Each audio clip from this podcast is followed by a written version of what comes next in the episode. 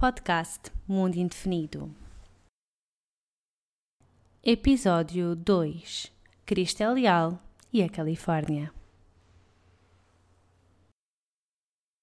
Olá, olá, bem-vindos ao segundo episódio do podcast Mundo Indefinido. Neste episódio eu estou à conversa com a Cristel Leal, a fundadora do Nomadismo Digital Portugal, e a Cristel está a viver na Califórnia, mais concretamente em Silicon Valley, e eu falei com ela sobre como é viver nos Estados Unidos, que sítios é que temos de visitar se formos à Califórnia, as cidades que por lá existem, enfim, foi assim uma série de coisas que, que conversámos. Acabámos por eh, ficar a conversa praticamente hora e meia, na verdade, e, e, estava a ficar muito longo, tanto que eu depois na edição tive de cortar muitas coisas deste episódio. O meu áudio Infelizmente, este foi o primeiro episódio que eu gravei. Foi até mesmo o episódio que eu gravei ainda antes de ter gravado o episódio da apresentação. Portanto, ela foi mesmo a minha cobaia em tudo. E, hum, e tivemos assim alguns problemas técnicos, porque hum, eu estou em Portugal, ela está lá na Califórnia. Tivemos de fazer isto por videochamada.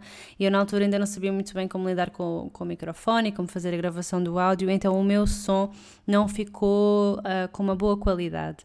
Eu tentei melhorar, mas houve algumas partes que de facto estavam assim um bocadinho mais um, difíceis de se compreender que eu acabei por cortar e, e, e, na verdade o que acontece é parece que a Cristel está a falar muito tempo sozinha, mas é porque de facto uh, o meu som não estava muito bom. De qualquer das formas, aquilo que ela diz é muito interessante, portanto isto acaba por ser uma conversa em que a Cristel fala mais do que eu, mas também o objetivo é eu dar a Cristel a, Cristel a conhecer e, e não tanto falar eu. Depois, um, nós falámos sobre muitas coisas, incluindo coisas que não, que não estão a aparecer aqui no episódio, porque eu quis que o episódio se centrasse mais de facto nos Estados Unidos e, e, na, e na zona da Califórnia, porque a Cristel também viveu em Paris, ela estudou lá, falámos um bocadinho sobre isso e eu acabei por cortar essa parte. Talvez um dia ela regresse cá ao podcast para falar apenas sobre a sua experiência de seis anos em Paris, mas, mas queria que este episódio fosse autocontido contido e que falasse apenas da Califórnia. Sem mais demoras, deixo-te então com a minha conversa com a Cristel. Espero que gostes e boas aventuras. Olá, Cristel, tudo bem? Olá, Catarina, tudo ótimo. Obrigada pelo convite neste novo Eu achei projeto. que era ótimo seres a minha, a minha primeira cobaia para este podcast que estou a lançar. É um prazer, é um prazer, obrigada. Olha, e eu estou aqui a falar contigo de Lisboa, mas tu estás na Califórnia. Uhum, em Palo Alto, mais precisamente. E tu estás a viver aí há quanto tempo? Olha, eu vim para, para Palo Alto em fevereiro de 2017, portanto há mais de dois anos, um pouco mais de dois anos. Hum, então em dois anos já deve ter dado para visitar e conhecer muita coisa, não? Mais ou menos, sabes que é curioso porque durante os dois primeiros anos que, que estivemos cá, aliás um ano e meio, uh, não passeámos assim muito. Um, e, e, há pessoas que nos dizem, então, mas vocês estão na Califórnia e não, não conhecem, tipo, os parques nacionais, Yosemite e coisas assim. E a verdade é que, uh, como nós não tínhamos a certeza que íamos cá ficar depois do primeiro visto, um, estávamos tão ocupados em tentar uh, organizar para ter o segundo visto, estar uh, dentro da burocracia, que nem comprámos carro, nem fizemos as cartas de condução, portanto, tivemos assim uh, mesmo só aqui no local, mas a região de Silicon Valley, ou seja, Palo Alto, Mountain Views e coisas assim, conheço relativamente bem. São Francisco também, porque é uma viagem perto daqui, dá para ir de comboio, de forma muito tranquila. Também fui a Los Angeles, fiz Portland, no Oregon. Mas tirando estas, estes pontos, assim, não, não, conheço muita coisa aqui na Califórnia. Mas isso vai mudar em breve. pois, porque tu agora tens um novo projeto, não é? Sim. Eu sou nómada. Uhum. Queres falar um bocadinho mais sobre ele? Olha, o, o Sou Nómada surgiu precisamente por, uh, pelo facto de eu viver há dois anos aqui na Califórnia e, e não ter feito muitos conteúdos à volta da minha vida aqui. Uh, eu não sou de me expor, apesar de ser do marketing digital e de trabalhar remotamente. Uh, quem me conhece e quem me segue sabe que eu não me exponho muito, não exponho a minha vida, não, não mostro muito como é que é o meu dia a dia, nem, nem muito disso. E, e a verdade é sempre que eu voltava a Portugal de férias, desde que estou na Califórnia, e dizia às pessoas que viviam na Califórnia, era um fascínio gigantesco. As pessoas, mas mostra fotos, mas como é que é a vida aí? O que é que se faz? Como é que são os cafés? Como é que são os museus? Como é que é Silicon Valley? E eu, e eu dei-me conta que só dizer é muito difícil tu explicares e tu sabes tão bem como eu, quando viajas é muito difícil por palavras apenas explicares claro, às pessoas claro. como é que é. E, e, eu comecei a pensar, pá, caramba, tenho que tirar mais fotos, tenho que, tenho que fazer vídeos. E, e, e, então comecei a magicar uma forma de tentar não só transmitir um bocadinho o que é que, o que, é, que é a Califórnia, para as pessoas que não têm a mínima noção do, do que é que é a Califórnia e os Estados Unidos, mas também uh, para mim, para sair da minha zona de conforto. Eu não preciso me expor mais do que aquilo que me quer expor, não é? E então é um, ter, é um desafio também para mim criar conteúdos que uh, expõe, expõe aquilo que eu quero mostrar da Califórnia e aquilo que eu quero mostrar aos portugueses uh, desta região.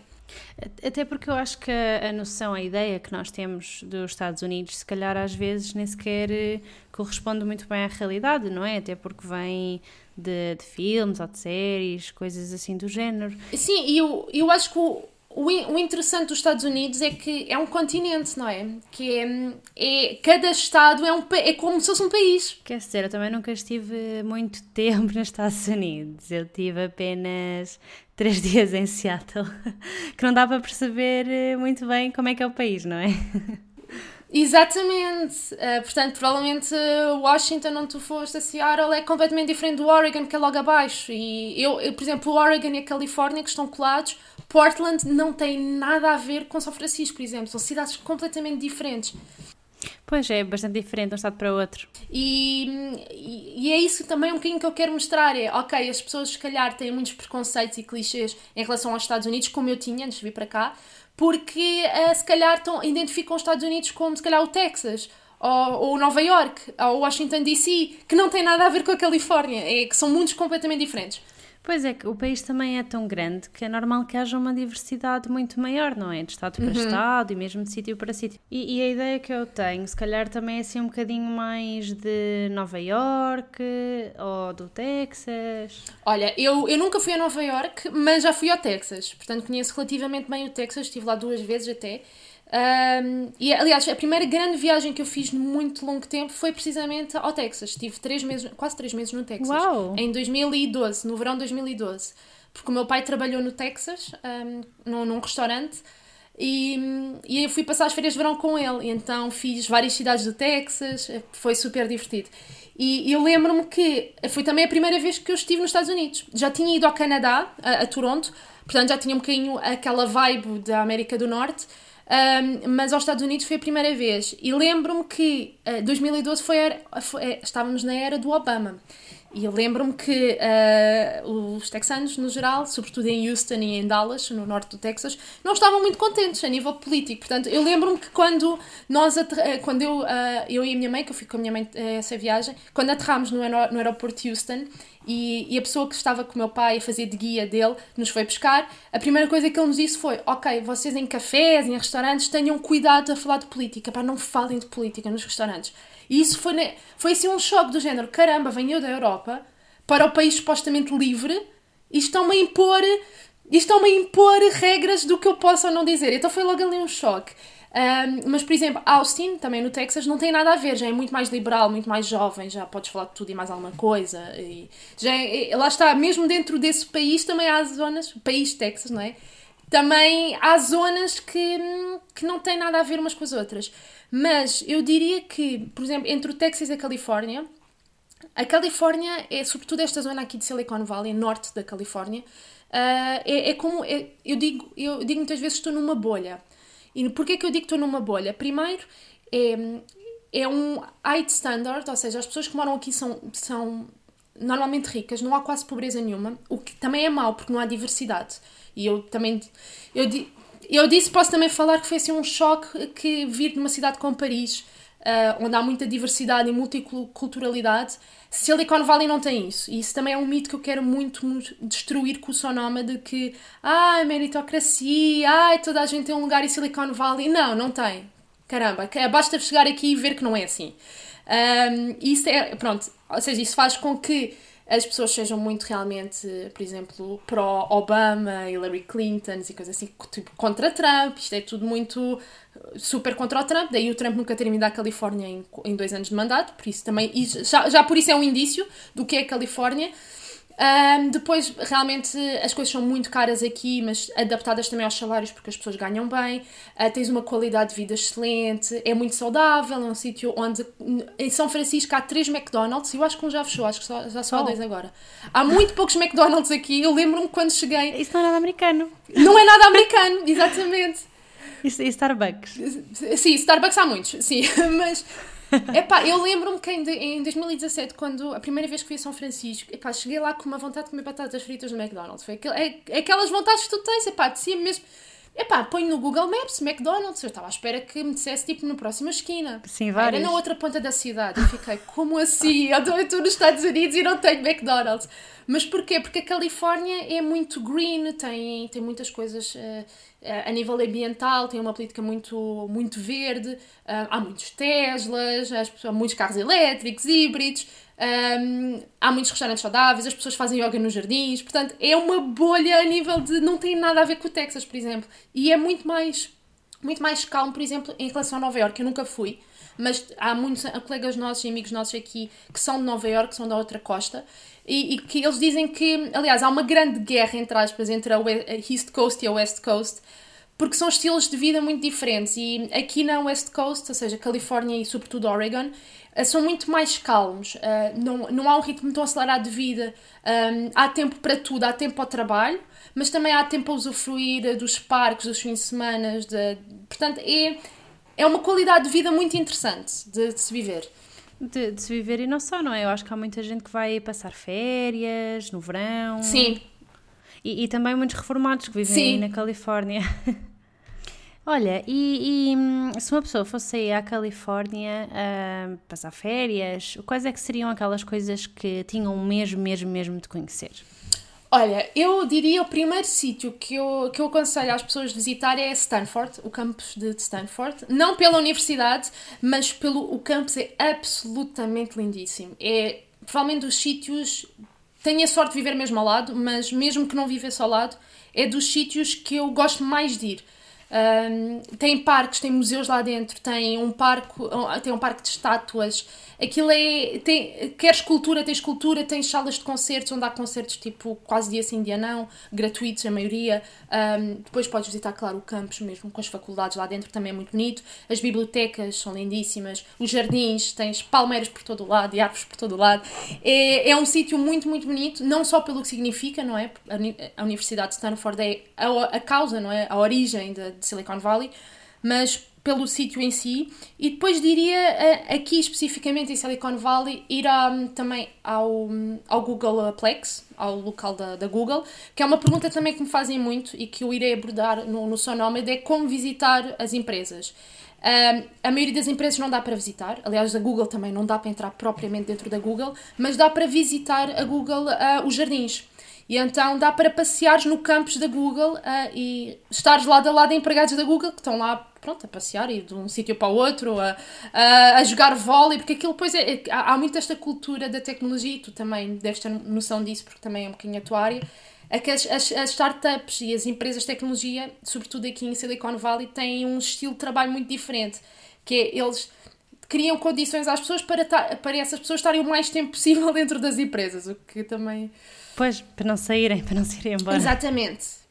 E tem tudo lá, não é? Mesmo para lazer? Sim, e é uma coisa que a mim faz muita confusão, por exemplo, uh, eu, não trabalho aqui, não é? Eu trabalho remotamente, mas o, o António, meu marido, trabalha numa startup de tecnologia aqui e faz-me imensa confusão sempre que eu vou lá visitá-lo ou vou lá só dizer olá.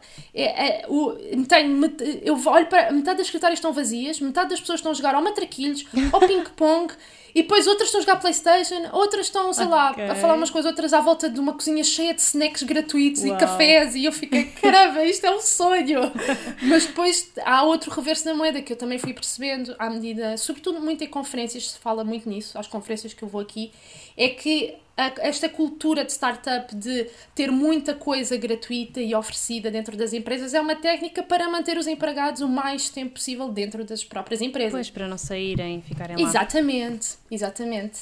Exatamente, se calhar trabalham as mesmas horas, uh, mas estão muito, muito mais, mais, tempo, tempo lá e, e, estão sobre a alçada, não é? Sobre o controle da, da empresa. Portanto, há ali o, o reverso. Mas, mas sim, diria Stanford e Google. Hum, boa, boa. Olha, e podemos visitar gratuitamente? Sim, gratuitamente, uh, nada, pronto, Stanford vai depender se quiseres comprar coisas lá dentro, há lojas e tudo mais, mas a visita, a entrada é, é gratuita, não é preciso nenhuma autorização, não é preciso nenhum bilhete, ou o que quer que seja.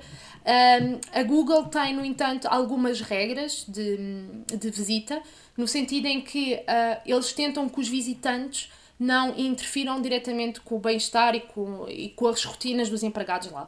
E então tu tens uma zona, por exemplo, em que tens uma zona que acho que é a zona laranja e a zona azul, se não me engano. Eu acho que eles também vão trocando as cores. Em que há um passeio de uma cor e há um passeio de outra. Há um passeio que é para os, para os visitantes e há outro passeio que é para os empregados também para eles se movimentarem de forma rápida entre os edifícios. Depois... Mas, mas dá para perceber bem? Sim, aquilo Aquilo está bastante bem organizado, eles têm as zonas, há zonas que é absolutamente proibido para as visitas irem. O interessante aqui é que o proibido, um, e não é que se possa fazer, não é isso, mas é que não há barreiras propriamente, ou seja, eles, eles, eles partem do princípio que a pessoa tem bom senso para respeitar. E há placas a indicar. Exato, há placas a dizer a partir daqui não, não vai. Há placas até em várias línguas, não há só em inglês, portanto há em chinês, há em espanhol. Uh, não se pode, claro, entrar dentro dos edifícios. Isso é. Uh, quando há eventos da Google, pelo que já me disseram, se tiveres um amigo lá dentro, ele pode trazer sempre uma pessoa, mas é em, em casos mesmo muito pontuais. E lá está, é preciso ter conhecimentos da, da área. Um, depois na Google também tens uma coisa muito engraçada que é a loja da Google, que é realmente uma loja gigantesca com todos os goodies que há da Google, todas as t-shirts e a história também da Google, que também é muito interessante de se ver. E os bonequinhos? Bonequinhos, sim, é tudo. É, tens todos os, é, todas as versões dos Androids, tens o parque do Android, que é das coisas mais giras de se visitar. É aquele com as estátuas grandes. Sim, tem o KitKat, a versão do KitKat, tens um KitKat, tem a forma de Android, Epá, é muito giro. E é gratuito, absolutamente gratuito de se visitar. Imagino que as pessoas devem para tirarem essas fotografias. Sim. E mesmo para os miúdos e, e adultos também. Sim. É bastante divertido. Olha, tu há bocadinho estavas a falar que tinhas ido a São Francisco, não é? Como é que vamos de, de Silicon Valley até, até São Francisco? Olha, uh, tu tens o, o Caltrain, que é o comboio que atravessa toda a Silicon Valley até São Francisco, que faz mesmo São Francisco São José. São José é, é, é considerada a capital de Silicon Valley, é no sul de é mesmo a sul de Palo Alto. Um, e então faz o, o comboio atravessa mesmo toda a Silicon Valley. Um, de Palo Alto, de onde eu vivo, até São Francisco é mais ou menos 40 minutos de, de, viagem. É uma viagem que se faz muito bem. Até é rápido. Sim, sim, não, é muito, é muito. Pronto, de carro é um bocadinho mais rápido, não é? Claro. Uhum. Mas um, faz muito, muito bem. É uma viagem muito tranquila. Uh, e o comboio chega mesmo no centro, quase no centro de, de São Francisco, no South Market. Eu estava a ver uh, aqui no mapa uhum. uh, e parece perto. é, né? no mapa parece tudo muito pertinho. É, é, lá está, é, outro, é outra questão dos Estados Unidos que eu acho muita piada. Uh, eu não sei se te aconteceu isso também, se calhar no Canadá, que um, quando eu vou a Portugal, por exemplo, as pessoas perguntam-me logo: ah, já foste a Nova York? E eu fico. E eu, eu viro-me para a pessoa de Lisboa, então tu já foste à Rússia? Pois. E a pessoa fica tipo, não, e eu assim, amigo, uh, tal como a mesma distância, é a mesma. Pois e, Parece... É, parece tudo muito perto, mas é realmente tudo ainda um bocadinho longe. É como, por exemplo, São Francisco Los Angeles, não é? Parece muito perto no mapa e são 7 horas de carro. Pois, e não parece. A distância parece mais pequena no mapa. E, e agora que estamos a falar em São Francisco, diz-me assim, coisas que tenho mesmo de conhecer quando lá for. Olha, epá, São Francisco é, muito, é, é uma cidade linda, linda, linda, com muita coisa para ver. Uh, eu adoro, uh, aliás, adoro toda a zona da, da Bahia, ou seja, tudo o que é à beira da Bahia. Caltrain, o, o, o comboio que vem de Silicon Valley, para mesmo ao pé da, da Bahia, portanto é, é, o comboio até passa a uma parte que está mesmo ao pé da água, e pá, é lindo.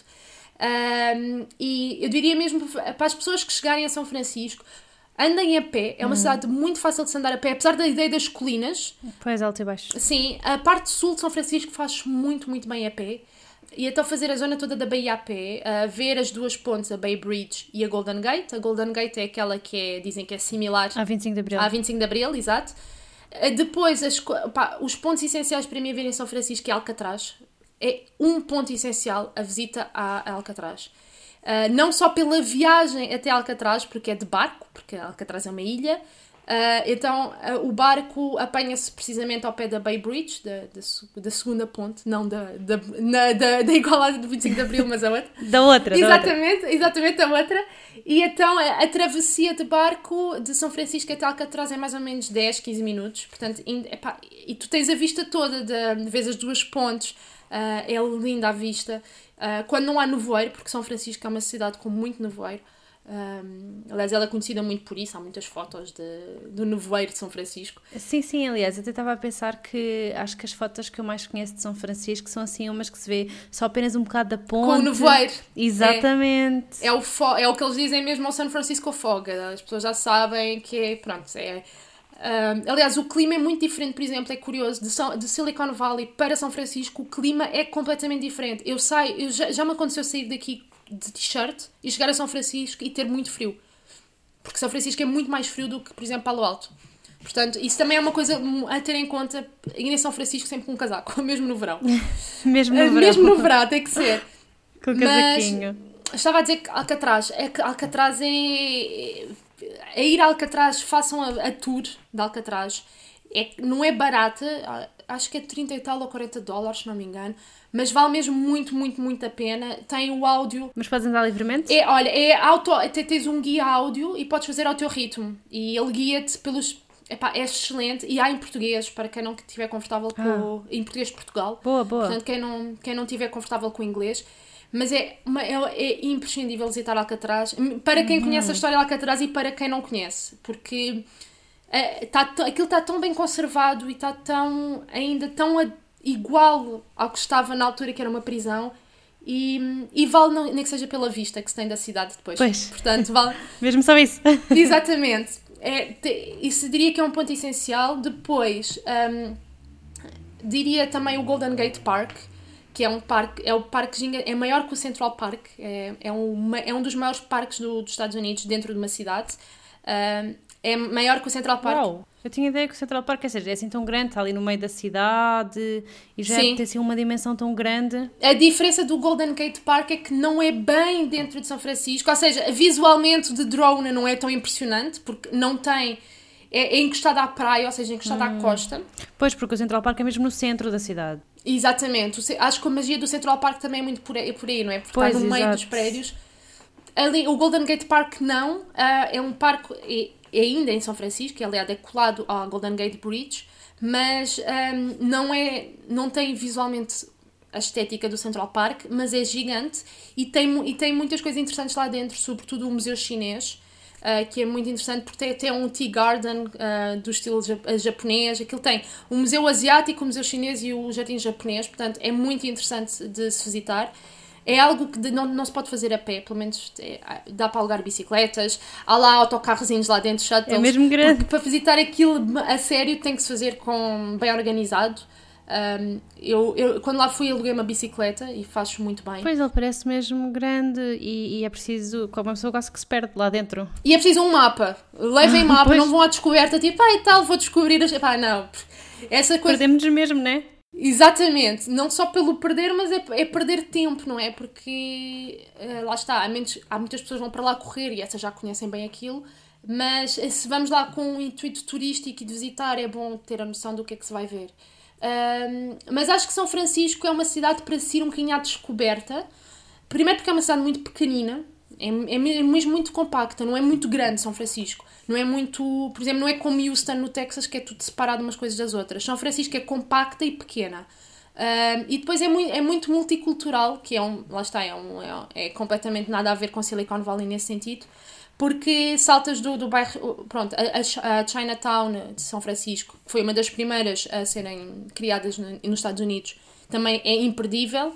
Um, mas, por exemplo, também tem o Mission District, que é a zona mexicana, quem conhece um bocadinho a história da Califórnia sabe que a comunidade mexicana aqui na Califórnia é absolutamente gigante, porque isto era México antes. Eh, ah, que Portanto, hum, o Mission District é muito interessante para quem, por exemplo, gosta muito de comida mexicana. É imperdível lá ir, tem os melhores restaurantes mexicanos de São Francisco. Mas eu acho que é muito interessante ir descobrindo.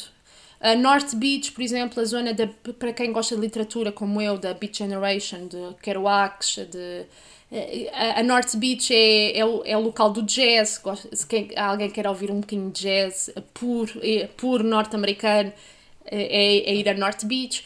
Uh, depois, claro, também há o, há o, downtown, que são prédios gigantescos, a zona financeira, aí sentes-te completamente dentro dos Estados Unidos. Mas São Francisco tem uma componente, por exemplo, muito diferente de LA, que em São Francisco sentes-te muito na Europa. É muito europeu. Uhum. Uh, tu tens uh, muitas pessoas a ler na rua, nos cafés. É uma cidade muito europeia nesse sentido. Uh, não é tão americana. Lá está, também tem se calhar muito a ver com o ritmo da cidade. É uma cidade muito calma. E também, também pode ter a ver assim um bocado com, com as pessoas, não é? E, estava a pensar eh, no, no, não só na questão da Chinatown, mas também porque tem algumas pessoas de fora, do estrangeiro, acho eu. Sim, sim. Uh, aliás, isso, isso também Los Angeles tem. Se calhar eh, não, não se vê tanto em LA porque é uma cidade muito grande. E aí sim, muito, muito espalhada. Los Angeles é tudo muito longe umas coisas das outras. Um, mas sim, São Francisco, se calhar o facto de ter tanta multiculturalidade num sítio tão compacto um, torna as coisas bastante mais. Uh, conseguimos identificar melhor, não é? Com, com a cidade. Porque encontramos sempre alguma coisa que já conhecemos de outra, da Europa. Pois, que te faz lembrar, que te faz lembrar algo da Europa. Exatamente. E por cima, tu que, tu que viveste em Paris tanto tempo. Seis anos, sim. Pois, há, há franceses em, nessa zona? Olha, a, a, comunidade francesa em São Francisco é muito grande. Uh, não há, há muitos, por exemplo, há muitos bistrôs mesmo franceses, tudo escrito em francês, em São Francisco. Portanto, nesse aspecto, eu lembro-me de que, olha, precisamente ao pé de, da entrada de Chinatown, ao pé do, do, do, do, pórtico principal da entrada de Chinatown, há um café que é o Café de la Presse, que é mesmo um café típico francês uh, com as mesinhas redondinhas, uhum. com os murais de, de pinturas sim, de, sim, da, sim. da Belle Époque e tudo mais. E eu lembro-me quando olhei para aquilo, fiquei, caramba, venho eu, tipo, dar a volta ao mundo. Do outro lado do Atlântico.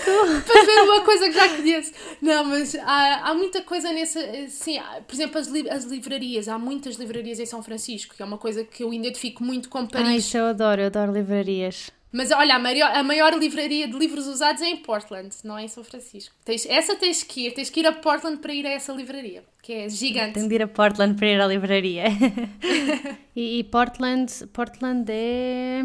Deixa ver. É no Oregon, é, é acima. É abaixo de. Olha, é abaixo de Seattle. Ah. Não é muito longe de Seattle. Ah, ok. Então podia ter ido lá, se soubesse. Aliás, nós quando fomos a Portland, houve pessoas que, não, que até disseram que se nós tivéssemos mais tempo lá, que nos aconselhavam ir a Seattle, que não é muito longe, é duas ou, duas ou três horas. Pois, é, é assim, eu fui, hum, eu fui a Seattle quando estava em, em Vitória, portanto eu estava no uhum. Canadá e aquilo nós podíamos apanhar um barco e era mais ou menos 4 horas de barco até lá, portanto era uma vista muito engraçada.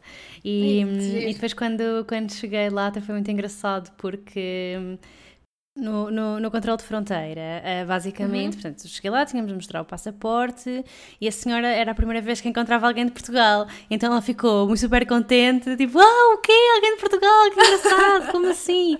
Até foi lá ao, ao dossiê dela que ela tinha para, para confirmar que eu não precisava de nada, uh, para além do visto eletrónico, não é? Para ver se eu não precisava mais de nenhuma documentação e foi, foi muito giro, tipo, essa, essa ela estava mesmo super contente por ter alguém de Portugal, tipo, era a primeira vez que ela tinha, estava mesmo genuinamente genuinamente contente. Fixe. Sim. Sabes que isso é engraçado? Essa questão da imigração que falaste agora uh, também é uma das perguntas que me fazem muito, como deves imaginar, a questão dos vistos. Uh, os Estados Unidos é, é um, é um quebra-cabeças a nível de vistos. Quando é turismo é fácil, que é só o West, não é? Não, não é preciso muita coisa. Uh, quando é para trabalho já é todo um outro filme, mas uh, eu lembro-me agora quando, quando fizemos o nosso segundo visto, estávamos na Embaixada dos Estados Unidos em Lisboa, à espera de sermos chamados para a entrevista, e eles têm aqueles ecrãs a passar imagens bonitas, a explicar como é que uhum. é a imigração, quando se chega aos Estados Unidos, o que é que se tem que fazer. E eles mostram sempre as pessoas com um grande sorriso, todas muito simpáticas. E, e, depois, claro, há, há casos, já nos aconteceu uma vez, acho que foi quando já não sei quando é que foi, mas que apanhámos um senhor também muito, muito simpático, um, que achou imensa piada de, de sermos Portugal. Ah, acho que foi até na altura do, do europeu ou do mundial, porque lembro-me que ele. Nós ficámos surpreendidos de ele saber o que era futebol, porque aqui é uma coisa que eles não ligam. Pois, eles não ligam nada. Não, não, não ligam a nada. Eles, o soccer, que é o, para eles é o, futebol, o nosso futebol, sim, sim. Não, não ligam nenhuma, zero. Nem percebem as regras nem nada. Uh, mas a me... É sério, eu também não percebo nada de futebol americano. Eu também não percebo nada, exato. Eu já tentei o ano passado no Super Bowl, eu fiz um esforço para perceber, não percebi nada. Mas a maioria da imigração é um bocadinho assustadora para quem chega, porque eles normalmente não são nada simpáticos. Mas é o trabalho deles. Eu também já comecei a perceber que é preciso entrar no jogo, não é? Uh, eles estão, são a primeira linha de defesa do país, portanto, têm ali uma grande responsabilidade. Pois. Pois, quer dizer, a minha perspectiva também é diferente, porque eu entrei, entrei de barco e não tive todo aquele aparato do aeroporto, não é? Pois. Uh, de entrar de barco e entrei pelo Canadá, portanto, só por aí também já, já o tratamento também é um bocadinho diferente. Claro, claro. Sim, olha, e estava, estava aqui com uma curiosidade, porque tu tinhas dito que, que estás aí há dois anos e que ainda não tinhas ido aos parques. Como assim?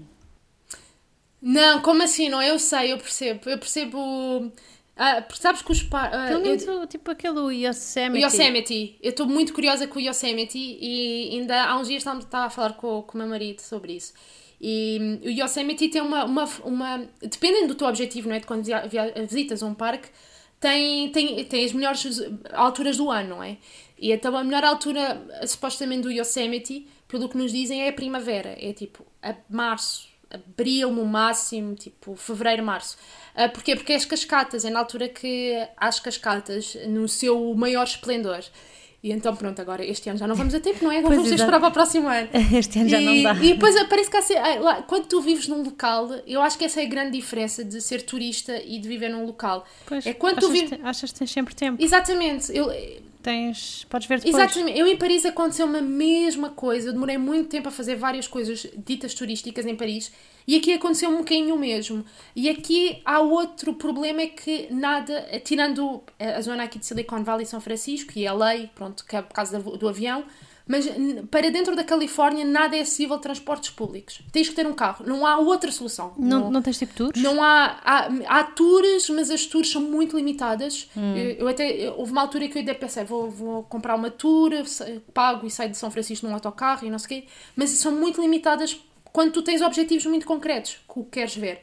E, e, então toda a logística é bastante diferente, não é ter que alugar um carro, ou nós que queremos comprar um carro, estamos agora a tratar da carta de condução. Porque depois, quando vives cá, tens, tens outros, eh, outros regulamentos. Não basta a carta internacional. Como vives cá e tens a morada dos Estados Unidos, já precisas mesmo da driver's license daqui. Portanto, há toda uma grande outra logística. E é isso que eu tento explicar às pessoas. Eu estou ansiosa para conhecer esses parques. Eu já, eu já tenho tudo magicado.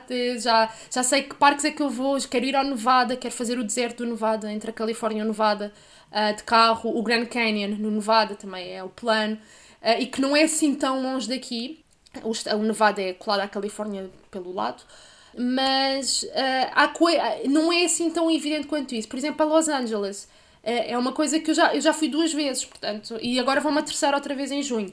Portanto, Los Angeles até estou a conseguir, conseguir ver a cidade uh, e a descobrir que é gigante. É, Los Angeles é um mundo daquilo. Um, portanto, estou a conseguir fazer aos poucos, mas sim, os parques na Califórnia, Yosemite, o, o Lake Tahoe também, que é, é lindo, lindo, lindo. Uh, há muita coisa para ver. Depois os, o deserto, não é? No, aí mais a sul, na Califórnia. Há demasiadas coisas bonitas para se ver. Pois, eu acho, eu acho que os Estados Unidos, das coisas boas que têm, é mesmo a quantidade de, de, parques nacionais e devem ser tão, tão espetaculares em diferentes alturas do ano, não é? Porque consegues ver coisas diferentes e as estações são mais demarcadas e então deve ser assim uma beleza extraordinária e, e deves conseguir ver, portanto, cada vez que lá vais, dependendo da altura do ano em que lá estás, tens uma perspectiva diferente do parque, isso é extraordinário.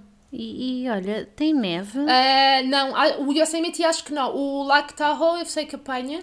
Aliás, é uma, da, uma das estâncias de neve mais favoritas aqui da Malta. Que lá está, é, é curioso porque o, o, lago faz fronteira com o Nevada, não é? Há uma parte da Califórnia e uma parte Nevada. E apanha neve, fica quase congelado. E depois também é um destino de praia, porque durante o verão é muito quente. E então há, há pessoas que passam lá o ano todo. Mas dá para apanhar tudo. No outro dia, no outro dia falava com, uma, com uma rapariga no, no espaço de calor quando eu vou aqui e que ela, ela vinha, acho que era da Índia, já não sei onde é ela vinha, uh, o local de origem dela. E ela já vivia cá uns, já vive cá uns anos, 3 ou 4 anos, e ela dizia-me que gosta mais da Califórnia isso, é que ela diz, ah, eu tenho dias que me apetece ir à praia, ok, de carro em duas horas estou em Santa Cruz, que é, o, é a primeira praia aqui perto de São Francisco, com temperatura razoavelmente agradável, Ela diz, ah, estou na praia, vou à praia, vou apanhar sol. Ou apanho um avião e uma hora e meia estou em Los Angeles, que é super quente. Ah, mas há outro fim de semana que me apetece neve. Epá, ah, vou de carro, 3 horas estou, no, estou em Tahoe, tenho neve, tenho distâncias de neve. E é neve como neve a sério, não é tipo Serra da Estrela, é neve a sério. E, e depois apetece-te natureza, vais ao Yosemite, para fazer um trail qualquer. E, e eu acho que isso é mágico apetece um passeio de vinho, vais a Napa. Tens as vinhas e as vinícolas de Napa gigantescas. Ah, pois é, Napa Valley, é verdade. É lindo. Isso, é, isso já visitámos e, e, e, que tem que lá ir outra vez. Porque aquilo são mais de 200 wineries. Nós fizemos três mesmo assim num dia. Uau! e fazer três provas. Fizeram mesmo três provas de vinho. Sim, três provas de vinho por dia já é bastante puxado. mas é lindíssimo. É, tá, estás num mundo completamente à parte. E é três horinhas, nem isso, três horas aqui de São Francisco. E o vinho é bom? É muito, muito bom. O vinho da Califórnia é muito bom. É curioso que numa das provas que nós fizemos, a senhora perguntou-nos onde é que nós éramos, não sabemos que éramos de Portugal. E ela, pronto, uma especialista, não é? De uma anóloga mesmo do, do vinho. E ela dizia, ah, pois o vinho do Douro é muito bom e não sei o quê. Pá, pá, pá. Depois começou a falar um bocado connosco. Eu não percebo nada de vinho, eu gosto muito de vinho, mas não percebo pá, que sabores. Pois, sabes, sabes se é bom ou não, né? Se gostas ou se não gostas. Exato, sei o que é um bom vinho, um mau vinho e fico por aí. Mas lembro-me que o António lá percebe um bocadinho, pronto, é, e memoriza as coisas que lê nos rótulos e tudo mais. E ela dizia-nos que o vinho da Califórnia tem muitas castas que foi buscar a Portugal, à região, a Portugal e a Espanha. Portanto, eles têm, por exemplo, eles têm aqui uma, uma zona de vinho do Porto Uh, que tem, chama-se mesmo vinho do Porto e é uma casta da, da região do Douro. Engraçado, não fazia ideia. É, e aparente, aparentemente a, a, Península Ibérica está na origem das melhores castas de vinho. Depois, claro, há misturas e pronto, tratamentos diferentes, climas diferentes, mas o vinho é mesmo muito, muito, muito bom aqui. E caro também, infelizmente, mas é, mas é pagas a qualidade. Pagas a qualidade. Pois, exato. Pois é, olha, estávamos aqui a falar de vinho e isto faz-me sempre lembrar comida, não é? Pronto.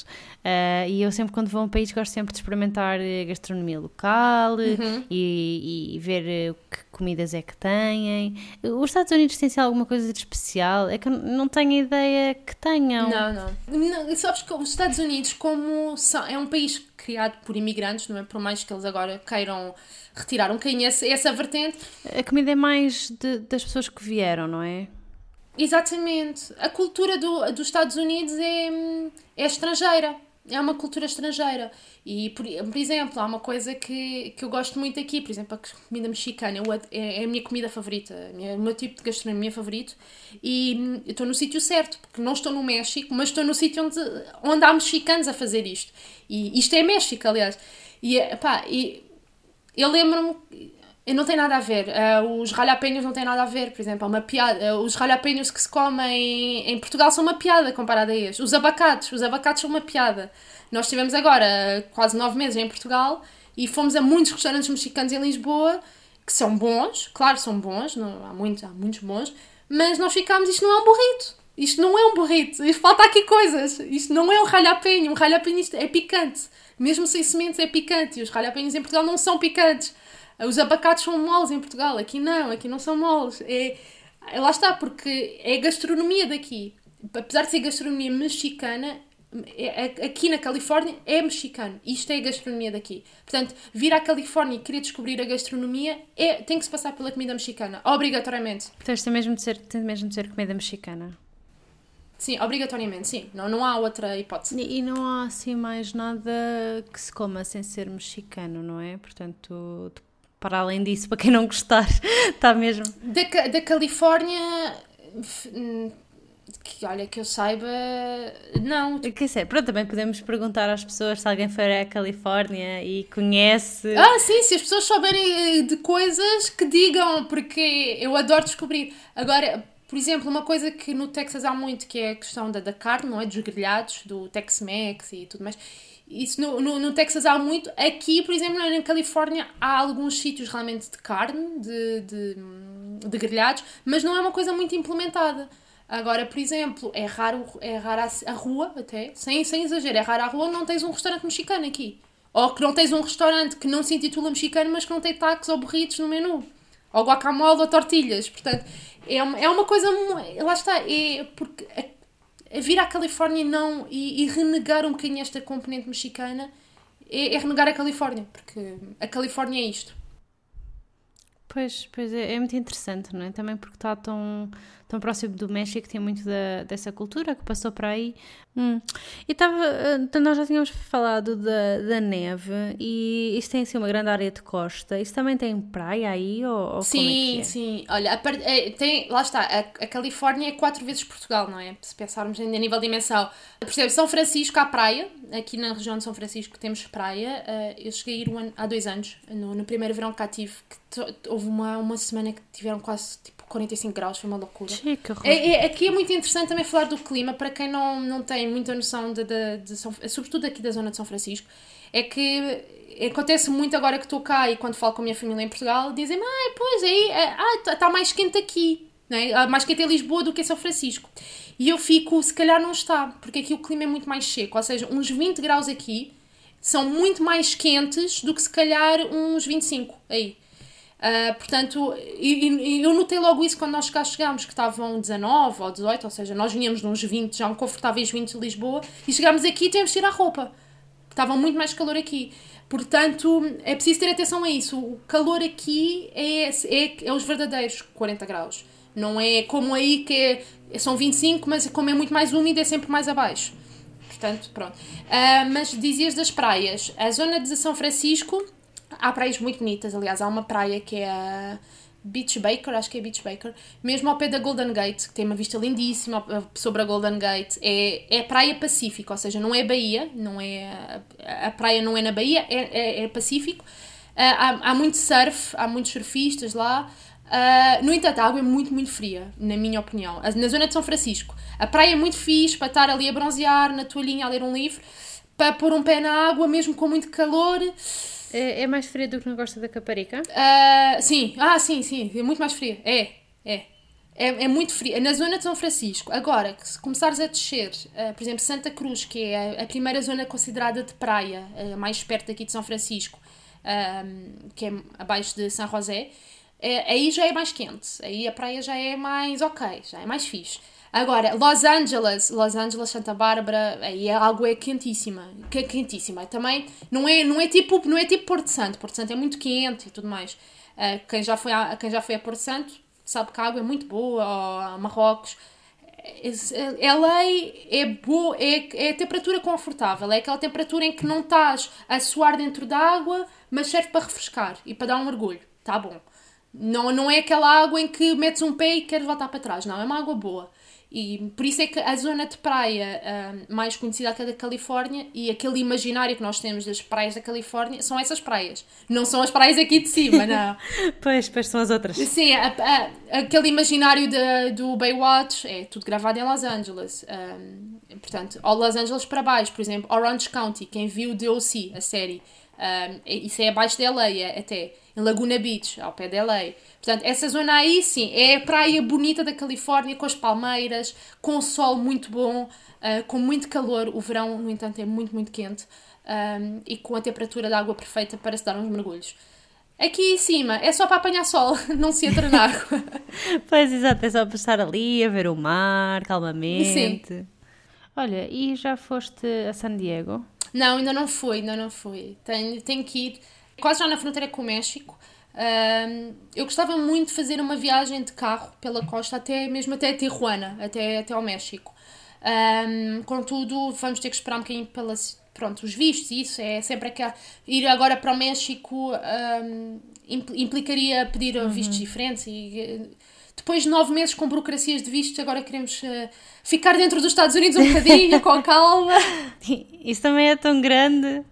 Exato, há tanta coisa para descobrir. Uh, mas San Diego é, é, pelo que me dizem, é uma cidade já, novamente, já não tem nada a ver com LA, já não tem nada a ver com São Francisco, já é outra coisa diferente. Portanto, estou muito, estou muito curiosa para lá ir. Uh, também qualquer coisa vou de avião, vejo a cidade de volta hum, e depois logo se vê.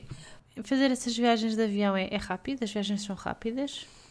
Sim, olha, é, por exemplo, São Francisco hum, a Los Angeles é uma viagem de uma hora e meia, mais ou menos, duas não chega a duas horas. Está quase nas duas horas, mas é tipo, acho que é uma hora e quarenta, cinquenta, uma coisa assim.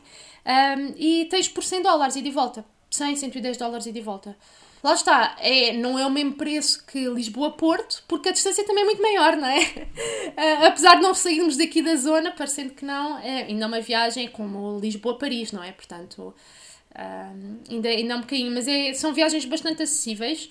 Uh, há muitos, muitos voos. por exemplo, São Francisco-Los Angeles, há voos todas as horas. Portanto, ah, é como a ponta aérea de Lisboa a Porto. Exatamente. Uh, e, e, pronto, e aqui na região de São Francisco tens, tens três aeroportos principais, uh, que é o, o São Francisco International, que é o SFO, que é o mais conhecido.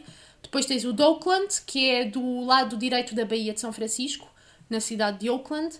Uh, e depois tens o de San José, em Silicon Valley já. Um, portanto, que são mais, pronto, San José é mais, é mais voos locais, Oakland também faz voos internacionais, poucos, mas também faz. Um, e, e, pronto, e a partir de junho também vai haver o voo direto da TAP, São ah, Francisco-Lisboa, a partir de junho, uh, para, para SFO, ver como é que corre. Um, espero que traga portugueses para a região. Sei que ainda, ainda há uns dias estava a falar de, de, sobre essa questão do, do voo direto Uh, acho que vai ser muito bom para, para quem quer vir, sobretudo, explorar Silicon Valley, investidores, pessoas de startups. Acho que é uma oportunidade excelente. Os voos, na minha opinião, estão um bocadinho caros. Uh, comparado, por exemplo, se nós viajarmos, uh, como nós fazemos, há voos diretos de Londres a São Francisco e Barcelona a São Francisco neste momento. Também há Paris e Amsterdão, mas Londres e Barcelona são bastante acessíveis. Uh, nós pagamos em cima da hora uh, só a ida, mas pronto, para terem noção, pagámos, ficou a 300, 300 e tal dólares cada um. Portanto, e de volta seriam uns 600. Ou, ou, um bocadinho menos, porque de volta normalmente é mais barato do que os individuais. Pois, exato. Exato, só ida. Portanto, por 500, por 500 dólares tens um voo Londres-São Francisco. Eu acho que a TAP, lá está, por não ter concorrência, também é normal e também ainda estão a testar no mercado. Os voos estão um bocadinho caros, na minha opinião. Mas um, quem quiser vir, acho que é super bem-vindo, como é lógico. Tem que ter muita atenção realmente aos custos daqui, porque a vida aqui não é nada barata, que é, acho que é, pode ser um entrave para muitos portugueses. Como é, que, é, como é que é o preço tipo, do supermercado? O supermercado é muito mais caro que Lisboa. Tudo é, é a única coisa. E eu fiz um vídeo recentemente para o Sonómada que sai daqui a 4 semanas, 3, 4 semanas, sobre precisamente os preços, onde eu, onde eu comparo Lisboa e Palo Alto com preços de tudo, de renda, de transportes, de comida, de cafés. Tudo é mais caro, tudo é mais caro, menos a única coisa que é mais barata aqui é a gasolina. Pois, claro. É a única coisa mais barata. Sim, sim, faz todo sentido. O que faz todo o sentido. Exatamente. Mas para teres noção, eu, eu nunca vou esquecer deste valor. Uh, o Númbio, que é um site que também deves conhecer, que faz os preços, uh, ele diz que a renda em Palo Alto comparado a Lisboa neste momento, eu fui confirmar e está mesmo atualizado de abril de 2019, portanto são as rendas atuais de Lisboa, é 200,52% mais caro. Uau! Ou seja, é 4 vezes mais caro. A renda. Sim, sim. O, o supermercado é muito caro também. É... Pois, é mesmo difícil. É, a nível de preços, né? Tens de ganhar muito bem ou, ou não consegues suportar o custo de vida. É, o problema aqui é, como eu também disse no vídeo, tudo o que é se queres comer mal, açúcar, gelados, chocolates, doces, isso é muito barato. É mesmo muito barato. Uh, o gelado vende só balde, como no Canadá, se bem te lembras, não é? Tudo às quantidades e pronto. Isso é muito barato. Reverso da moeda, legumes, fruta, é muito, muito, muito caro. Um, eu, por exemplo, eu, não, eu, já não como carne, mas lembro-me também quando comprava carne, a carne é muito cara aqui. E primeiro, depois há preciso ter muitos cuidados, que a qualidade e os níveis de qualidade e de, de, de, análise aqui nos Estados Unidos são muito diferentes da Europa. Portanto, quem se preocupa com o que está a comer e encontrar comida de qualidade no supermercado pode ser um desafio. Um, ou vai ser um Whole Foods que é, é muito mais caro. Ok, garanto que é tudo mais orgânico pois e é. Pois, eu fui, eu fui, fui a um Whole Foods lá, lá no Canadá e de facto era bastante diferente do resto dos supermercados, tanto a nível das coisas como do preço. Sim, não tem nada a ver. O Whole Foods tem critérios muito mais elevados de qualidade, mas é muito caro. Eu, eu, eu brinquei muito quando nos meses que estive em Portugal. Uh, que uma das coisas que eu tenho mais saudades de Portugal é comprar um saco de laranjas por um euro e meio, porque aqui eu, eu compro quatro laranjas por 5 dólares. Literalmente. É, é, é, aquele preço que, que eu dou sempre às pessoas. Eh, uma laranja aqui é mais do que um dólar. Não, não há mais barato. E, e é isso, tudo o que é frescos e legumes é muito caro. Uh, os restaurantes também são relativamente mais caros, muito pela questão da tip, não é? Porque a, a gorjeta, que quem não, não sei se as pessoas estão familiarizadas com isto, Uh, que é obriga que, quer dizer, que não é, não é obrigatório e opcional, mas tem que se deixar. Mas se não, se não deixares até é um bocado mal visto, não é? Sim, uh, se não se deixar, uh, a coisa pode até correr mal com o restaurante. e aqui ronda os 20%, os 18, 20% sobre o valor total. Portanto, logo aí aumenta muitas vezes o, o preço que estás a pagar pela comida. mas mesmo de base a comida é mais cara. Uh, e, isso tem que ser algo que as pessoas têm que estar preparadas. Os transportes são muito caros. A tal viagem de comboio que eu dizia há pouco é 16 hum, dólares e meio e volta. Portanto, só essa viagem. Não há passos mensais por menos de 100 dólares. Não há, eu já procurei. Não há, não encontro. Isso é mesmo muito caro. É. E esses 100 dólares dão, dão, dão para tudo? Pois, não, o problema, não, o problema dos 100 dólares é só em São Francisco. Ou seja, Silicon Valley já é zona 3 o de, por exemplo, se eu quisesse um passe de Palo Alto São Francisco, é 200 e tal dólares por mês. E qual é que é o transporte? É comboio, é comboio. E o passe, dá, o passe também te dá direto ao autocarro. Ah, ok. E eles não, não têm metro aí? Não, uh, em São Francisco sim. Em São Francisco têm. A partir, uh, tem a partir de uma, de uma determinada cidade, que é Millbrae, que é no sul de, de São Francisco, uh, que eles não chamam de metro, eles chamam de BART, mas que é um metro. Pronto, eles Pronto, eles têm um nome diferente. Mas há coisas muito. As pessoas que vêm para aqui têm que ter muita noção dos preços. Não, São Francisco, neste momento, é mais cara que Nova York, é a cidade mais cara dos Estados Unidos. Uh, muito devido, uh, aliás, devido a Silicon Valley, devido à tecnologia. Uh, é mais caro que Los Angeles. Muita gente pensa, ah, Hollywood, estrelas e glamour. Não, LA é muito mais barato que São Francisco. Uh, isso é das coisas que eu gosto mais de LA. Eu pensava que, que Los Angeles era mais caro do que, do que Silicon Valley. Não. Já foi, já foi. Em, em há 10 anos era bem mais cara. Uh, e, e, isso é um grande. É, é, é, é daquelas questões que eu lembro-me quando a primeira vez que fui a LA e que estive em Beverly Hills que é, é, mais, é um sítio que as pessoas têm que ir passear um bocadinho a, a LA, nem que seja pela, pela aquela. Ai, será que eu vou encontrar uma estrela de cinema? e encontraste alguma? Não, não sei encontrar ninguém, não sei encontrar ninguém. Bolas. é daquelas coisas que não há. Mas. Estão um, escondidos. Eu lembro-me. Epá, eu lembro-me as ca casarões, mas tipo casarões que eu nunca tinha visto na minha vida. Aquelas casas que têm árvores que tapam as casas porque é, é outro mundo. E eu lembro-me de ter-me sentado num banco e que fui ao Zillow. O Zillow é um site aqui do imobiliário dos Estados Unidos que permite comparar preços de casa e procurar casa e tudo mais. E procurei o preço do metro quadrado em Beverly Hills. E pá, não lembro do valor, mas era gigantesco. Fui ver o de Palo Alto.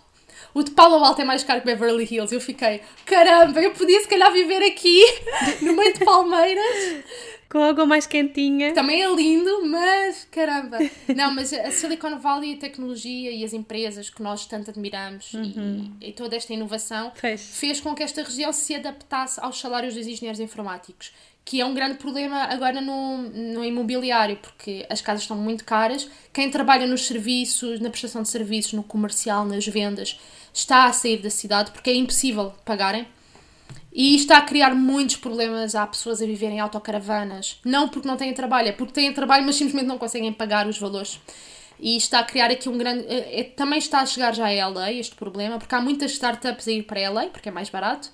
Portanto, isto. Hum, a tecnologia é muito bonita, mas também, claro, leva a outros problemas. Uh, vocês, vocês compraram casa aí ou arrendaram? Não, não. Uh, tem, temos uma renda, pagamos uma renda que, por exemplo, nós temos um one bedroom, ou seja, temos um quarto, temos a, a sala, a cozinha, mais o quarto, ou seja, temos duas divisões, uh, e já mesmo assim, com contas, pagamos 3 mil e... 3, não, 2.800, 2.900 acho eu, 2.900 dólares por mês. E, e, foi, e foi um achado, não, e foi um achado, toda a gente nos diz, mas vocês guardem essa casa, porque foi daqueles achados que eu, eu, nós andamos agora à procura de outra casa um bocadinho maior e, e, e percebemos a sorte que temos nesta. Mais barato. E lá está, obriga-nos a sair de, de, de, Palo Alto, que é uma coisa que nós não queremos, uh, de abdicar deste conforto de poder fazer coisas a pé. Eu moro a 5 minutos da estação de comboios, uh, moro a 5 minutos de downtown, portanto uh, estamos bastante centralizados. Mas realmente o preço, o preço das rendas é, é um grande, grande problema. Uh, para quem não trabalha em tecnologia, para quem trabalha em tecnologia, certamente terá um salário que dá para isso porque os salários são muito altos. Mas o custo de vida realmente está apenas adaptado a quem trabalha. E, e o, o, alojamento, os hotéis, como é que é? Também são caros ou não? Os hotéis também são muito caros. Ainda no outro dia. É assim, claro, claro que o ser muito caro há barato também, não é? Claro que é possível, por exemplo, há Airbnbs bastante acessíveis no sentido em que são caros, mas comparado a hotéis encontram-se acessíveis. Uh, depois a pessoa também depende do standard, se quiser ficar num hostel, há hostels bastante acessíveis em São Francisco. Uh, mas o problema é que aqui a qualidade dos hotéis, por exemplo, comparada à Europa, tu, por, se calhar por um hotel de duas estrelas ou um hostel, ficarias num três estrelas facilmente em Lisboa ou numa cidade europeia.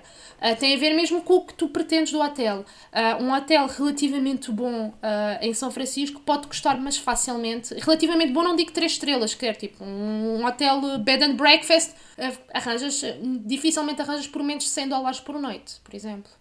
E depois lá, eh, lá está, eh, vir para os Estados Unidos, eu acho que isto já é, vou generalizar, mas acho que não é errado generalizar neste caso, é que vir para os Estados Unidos e querer fazer turismo a sério, ou seja, visitar o máximo de coisas, sair com o máximo de experiências, é preciso também pensar na questão do carro. Se a pessoa tiver um carro, isso também permite uh, estar, se calhar, numa zona mais afastada e ter preços mais baratos de alojamento. Uh, mas é, é, é, muito, muito difícil visitar uh, qualquer zona dos Estados Unidos de uma forma plena, não é? De saíres daqui a dizer, caramba, ok, vi aquilo que eu queria ver, sem ter um carro. E os preços para, para alugar um carro? Tens assim a ideia de como é que são ou não? Eu acho que os preços são bastante acessíveis até de carro. É, só, é preciso mais alguma documentação ou é só preciso a carta de condução normal? É só preciso a carta de condução normal. Uh, em algumas zonas dos Estados Unidos eles exigem a carta internacional, na Califórnia não, na Carta Internacional eles não querem saber dela, eles é um papel, não, não ligam, querem a carta, a nossa carta de condução normal portuguesa. Pois, tu, quer dizer, para alugar carro vais precisar quase sempre é de teres, teres um cartão de crédito. Um, e, e, eu quando, quando estive no Canadá, aquilo, aquilo era muito estranho, as pessoas, quando eu dizia que não tinha cartão de crédito, as pessoas achavam que eu era assim tipo um alien, tipo, como assim não tens, não tens o cartão de crédito? Isto é muito estranho. É como os Estados Unidos. Os Estados Unidos é muito estranho não teres um cartão de crédito. Mas sabes que eh, a mim também, eu sou muito anti-crédito, aliás, é uma coisa que eh, sempre me fez muito, muita confusão um, de, de, viver a crédito, não é? De, de ter créditos. Eu lembro eu tenho um cartão português de crédito, eu tenho que o gastar por algum motivo, eu no dia a seguir sento-me ao computador e faço alguma transferência, eu ponho lá dinheiro. Não odeio ter a ideia de caramba, gastei dinheiro que não é meu, não é? Porque isso é o que é um crédito.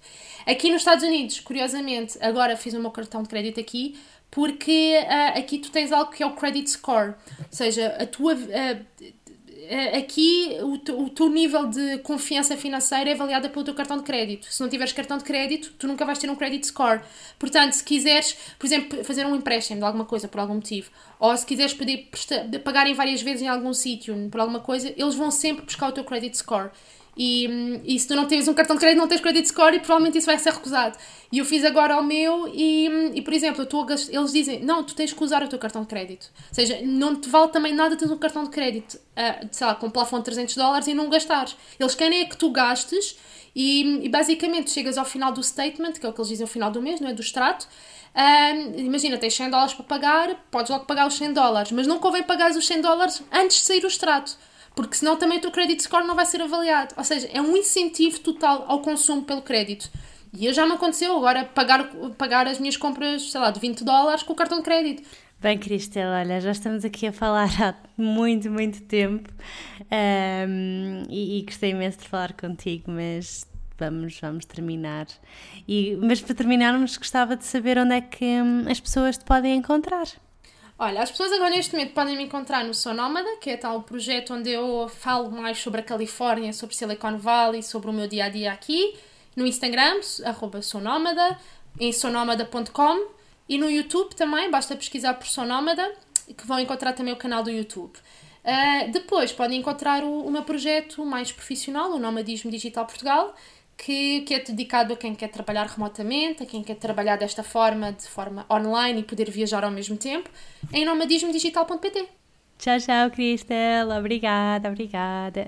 Obrigada pelo convite. Tchau, tchau.